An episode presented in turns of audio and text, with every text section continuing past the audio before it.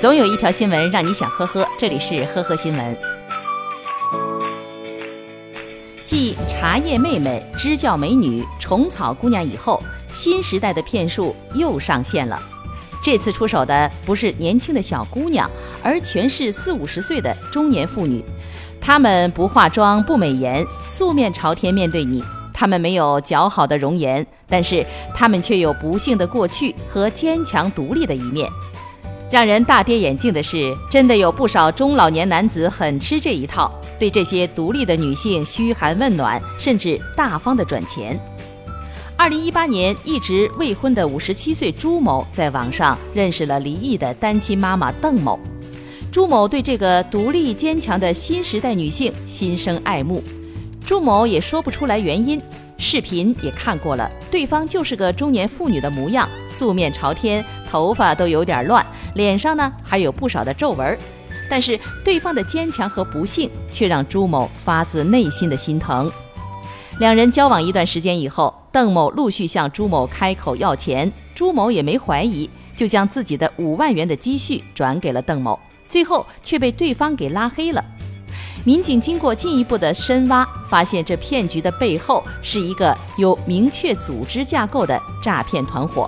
该团伙实行封闭式的管理，成员多为四五十岁的大妈和男子，通过微信交友认识有积蓄的中老年男子，并以各种理由让受害者转账汇款。发现受害者生疑后，便立即将他拉黑。七月二十七号，山东聊城双海湖岸边，有人发现了三套衣服和三双鞋子。路人担心有人溺水，于是报了警。搜救人员打捞了四个小时，搜寻面积达到了十个篮球场，仍然一无所获。当天下午五点，警方接到电话，说衣服已经被认领。据悉，扔衣服的三人因涉嫌犯罪被刑事拘留，后来变更为取保候审。当晚，他们相约游泳后丢弃旧衣服，换上新衣服，以此告别过去。警方认为三人的行为浪费了大量的社会资源，目前已对他们进行了批评教育。近日，辽宁高速交警巡逻发现一辆车停在应急车道旁，车主一家三口竟然在应急车道上支起摊子生火烧烤。民警查明，车主一家三口中途饿了，考虑到服务区有加油站，不敢生火，便临时在应急车道上就地做饭。